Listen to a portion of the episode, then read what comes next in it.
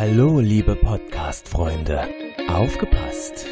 Die dritte Macht präsentiert den neuen Knüller mit dem Titel Die mit dem lila Haarteil.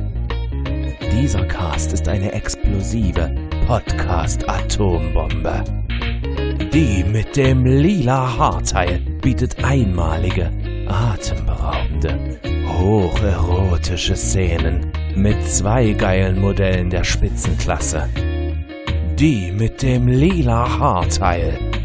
Höhepunkt dieses einmaligen Podcasts ist die Stelle, wo sich die glatzköpfige, runde Sexrakete Raffi das riesige doppelte Mikrofon umschnallt und damit Basti interviewt.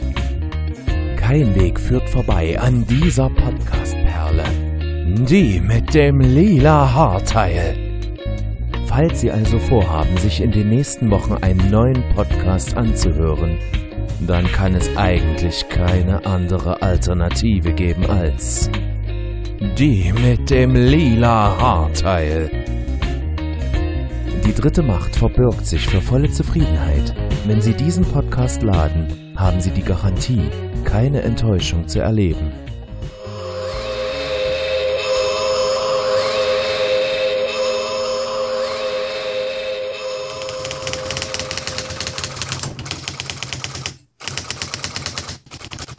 Basti? Hast du eigentlich erwähnt, dass es um lila Haare geht? Nein, aber wir haben einen Fax gekriegt. Oh, ein Fuchs. Ja, man hat uns gefuchst, die sind abgesetzt. Ah, das macht nichts. Ja, und äh, wie ihr schon gehört habt, ich weiß nicht, ob man es verstanden hat, wir sind die mit dem lila Haarteil. Und die Kenner werden jetzt wissen, um welche Serie es geht. Die Serie mit dem schicksten 60er-Charme, den geilsten Perücken und den schicksten Netzhemden. Es geht um die Serie UFO. Und auch sehr, sehr netten Darstellerin, muss man sagen. Ja, ja, ja, ja, ja, ja, ja, das, das, das, äh, da, da gehe ich mit dir über, stimme ich mit dir überein. Ja, ja, ja, ja. Aber ihr dürft auf keinen Fall die Darstellerin googeln, die da meistens in der Mondbasis in der, an der Funke sitzt und findet ihr raus, dass sie noch in weiteren britischen Kunstfilmen mitgespielt hat, wo sie nackig war. Ähm, ähm, äh, äh, ähm, du schickst mir nachher Links, ja? Ja, ja. ähm, der Perverse mir gegenüber im Internet, das ist der Basti, den sollten manche Leute schon kennen, wenn sie Da recherchiere ich mal, ist das auch falsch. Wieso falsch? Ich will den Link haben.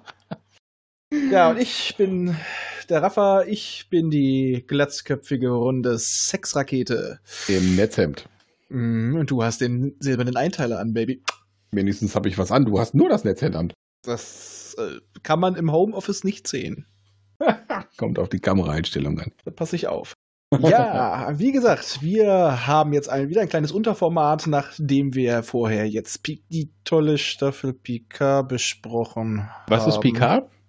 Eine Schande. Habe ich, glaube ich, verdrängt. Denn wir besprechen eine wunderbare Serie, die abgesetzt wurde, bevor sie gesendet wurde. Ja, sie hat leider in der Tat auch Jahre später erst Kultstatus erreicht.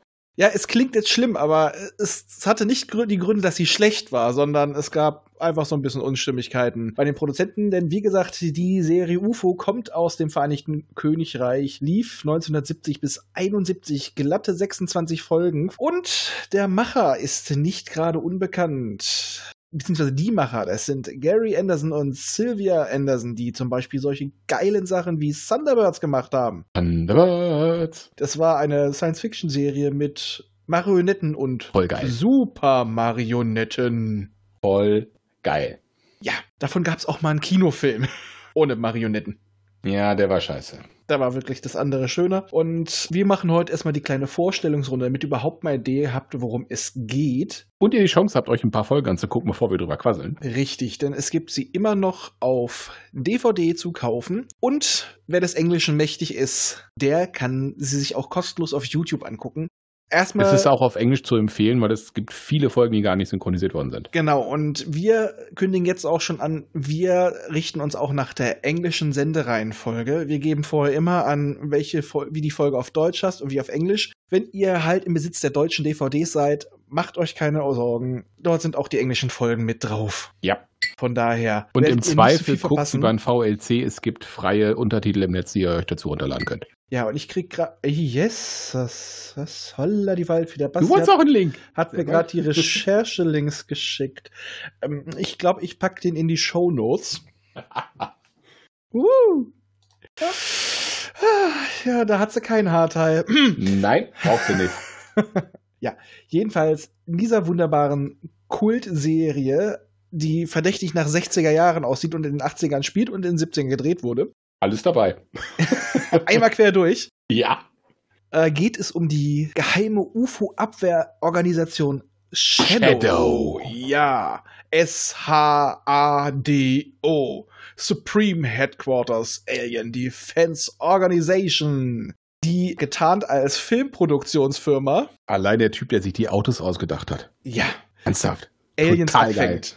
Ja, also, ah, schön. Ja, also du, man hat schönsten 60er Übergang zu 70er Zukunftsziel. Und alle nonstop entweder am Saufen oder am Rauchen. Ja, genau. Und äh, im Englischen ist Stopp, gibt stopp, es stopp. Wichtig noch, der, der Haupt, also der, der Chef der ganzen Geschichte hat in seinem, in seinem Büro ein, quasi einen Whisky-Spender. Der hat da so einen Getränkeautomaten mit Whisky, mit Gin, mit Rum. Da ist nichts, nichts Alkoholisches drin, da gibt's nur Sprit. Will ich haben. Ja, und das Schöne ist auch, äh, im englischen Original hat die Serie sogar gewisse, gewisse Härten. Also, da haben sie im Deutschen ein bisschen rausgeschnitten. Ein paar Sachen haben sie geschickter, geschickter gemacht. Sie haben zum Beispiel die Jahreszahl entfernt und bei der Synchro haben sie der Serie äh, ein Ende gegeben, in Ja. Textform. Ja, aber die Serie ist nicht richtig gestorben, weil die zweite Staffel sollte eh in die Zukunft gehen und UFO 1999 heißen. Und Oder besser bekannt als Base 1999 oder bei uns bekannt als Mondbasis Alpha 1, weil da haben wir ähnliches Design, ähnliche Perücken. Es wird zwar kein Bezug mehr auf UFO genommen, aber die Serie ist deutlich mehr bekannt Ja. und ist im Endeffekt ein Spin-off. Ja, das Äh, ist aber auch eine sehr geile Serie, die wird dann später mal besprochen. Genau, wenn wir damit durch sind. Das Schöne ist auch, wir sind ja eigentlich ein Perry Roden Podcast von unseren Urwurzeln her und auch die Perry-Leser dürften UFO kennen, wenn sie nämlich damals Perry, unser Mann im All, Comics hatten. Da gab es ab und zu auch in einigen Auszüge aus den UFO-Comics. Hm. Nicht alle, aber einige. Ja. Es war schon, ich weiß nicht, also das ist, das wusste ich zum Beispiel gar nicht, dass es davon Comics ist. Es gibt Romane, es gibt Filme. Okay, die Filme sind nichts anderes als Zusammenschnitte der Folgen, ähnlich wie bei den Filmen von Battlestar Galactica. Und Orion, ja. Ja, okay, da ist es nur einer. Ja, aber auch aus der Serie. Mehr hat's nicht gereicht, ne? Ja. Aber jetzt will ich mal dich fragen, wie bist du eigentlich das erste Mal mit der Serie in Kontakt gekommen? Ja, das, ich habe auch gestern und, und vorgestern schon überlegt, wie lange das überhaupt her ist. Ich weiß, dass ich irgendwann von meinem Vater damit angesteckt worden bin, aber erst im zweiten Anlauf. Beim ersten Anlauf habe ich mir gedacht, was ist das für eine Kacke? Da war ich aber auch noch deutlich jünger und im zweiten Anlauf dachte ich mir so, wow, das ist ja doch schon ganz geil. Und da kannte ich auch wirklich nur die Folgen, die auch wirklich in Deutsch ausgestrahlt worden sind. Hast ja Pi mal Daumen so ungefähr die Hälfte ist. Hm. Bei mir war es tatsächlich eine Ausstrahlung damals auf Sat 1. Ich glaube, das lief Samstag oder Sonntag morgens immer. Ein Ja, oder zwei. Folgen. Und ich muss sagen, ich fand das geil. Einfach so eine Geheimorganisation, die Aliens jagt. Unter einer Schauspiel oder irgendwie so, was war, war Ja, eine so so Filmproduktion. genau, genau. Und dieser ganze Look hatte was es. Äh, das Sounddesign, ich muss sagen, das Spiel, das habt ihr bei uns im Intro anfangs jetzt gehört. Diese, das war der Sound, ja. wenn die UFOs kommen. Das fand ich damals geil. Du hattest diese, ähm, diese Abfangjäger im Weltraum, die zur Hälfte aus einer Rakete bestanden. Die konnten auch nur eine Rakete abfeuern, Richtig. aber das war geil.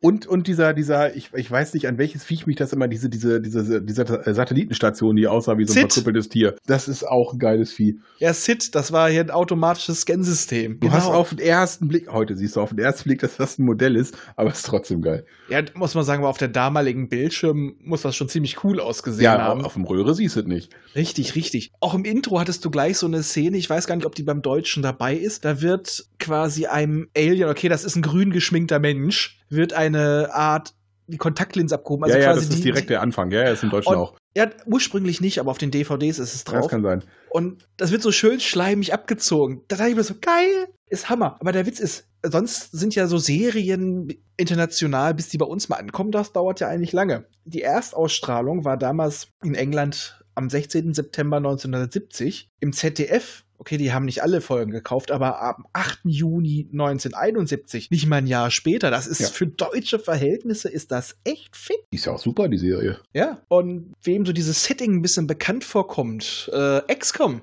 Und Ja. in XCOM gibt es genügend Anspielungen da ja, drauf. das stimmt. Das ist voll geil. Und ich weiß noch, als ich damals meinen 486er bekommen habe, gebraucht und es war XCOM drauf. Du kannst dir natürlich vorstellen, wie ich meine Basen immer genannt habe.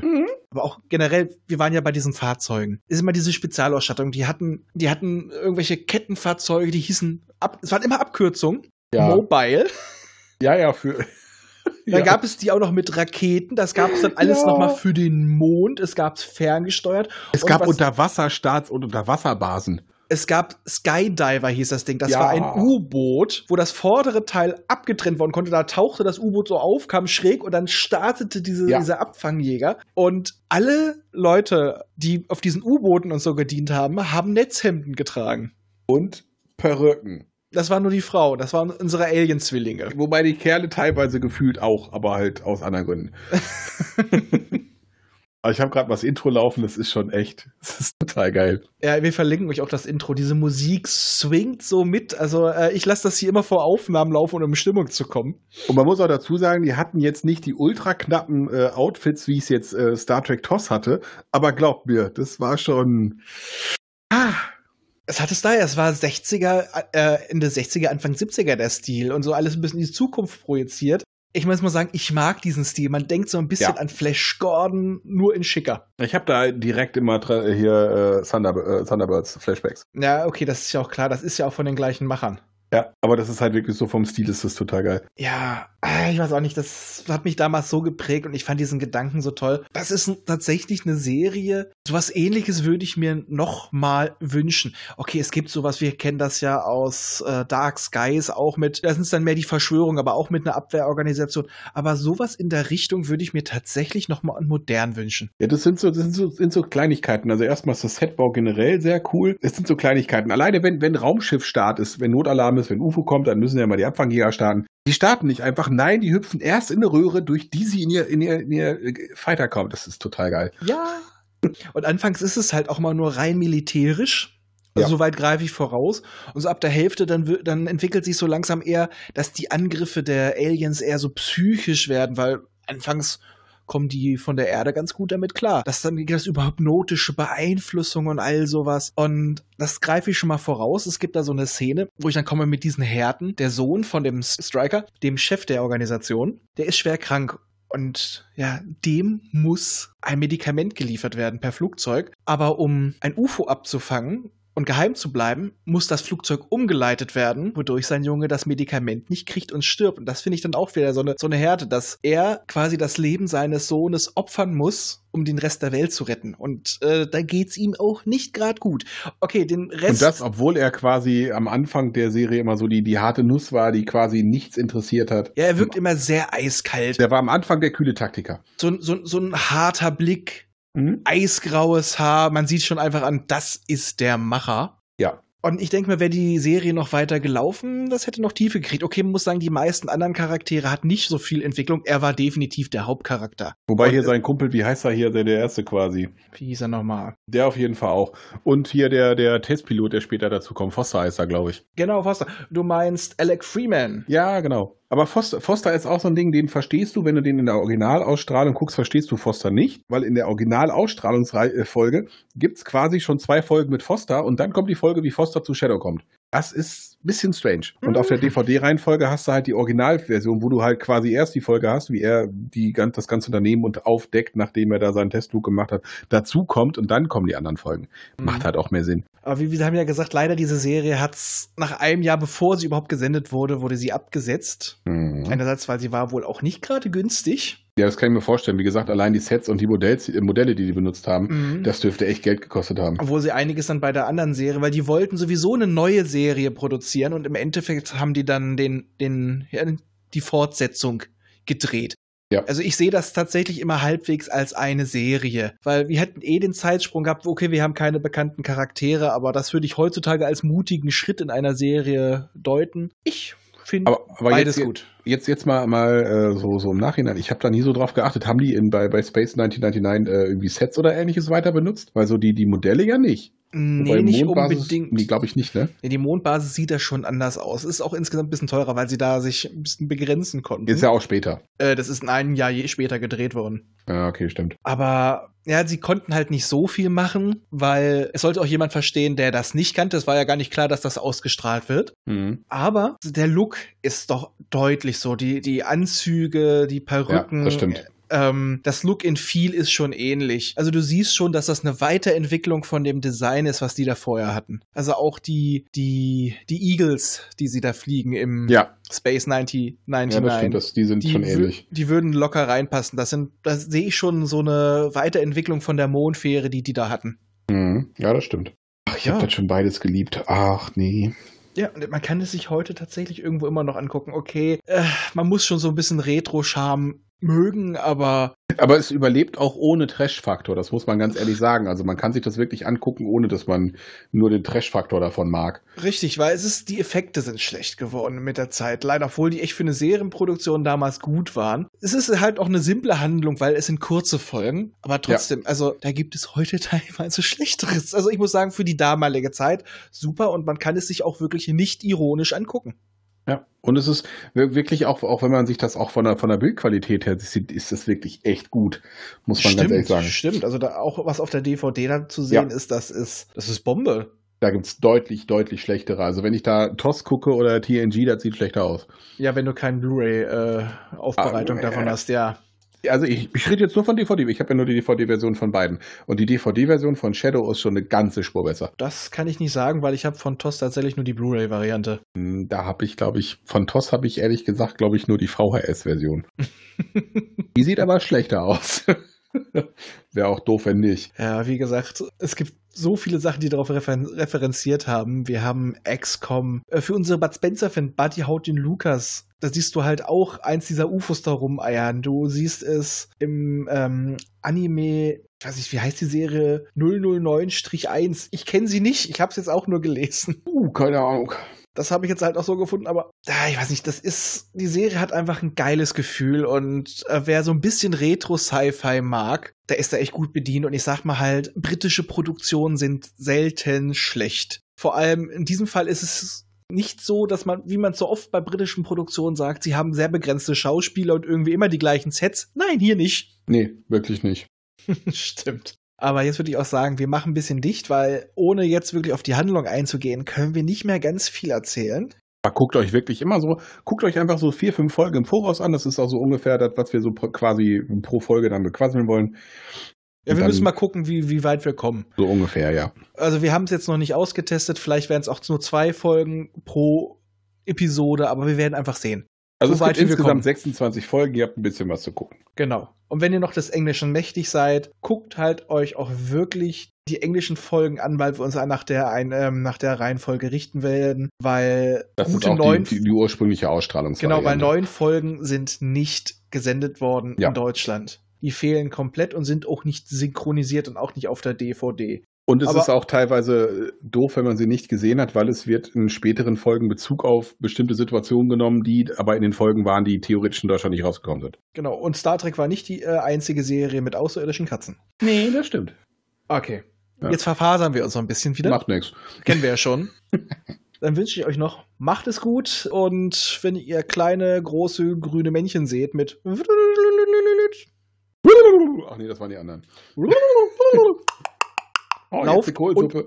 Ja, genau, Kohl. Kohl fressen, ne? Tschüss. Ja. Tschö.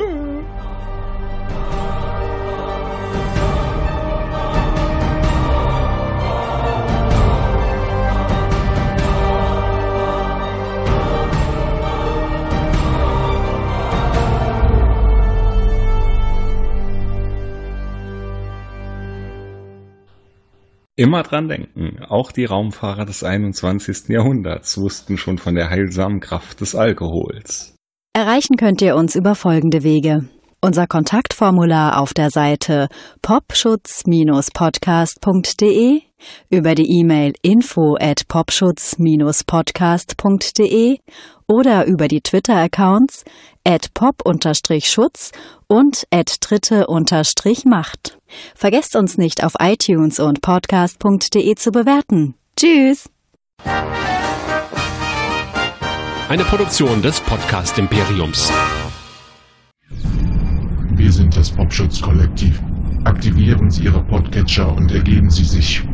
Wir werden Ihre Hörgewohnheiten und Interessen den unsrigen hinzufügen. Ihre Hörmuscheln werden sich anpassen und uns dienen. Widerstand ist zwecklos.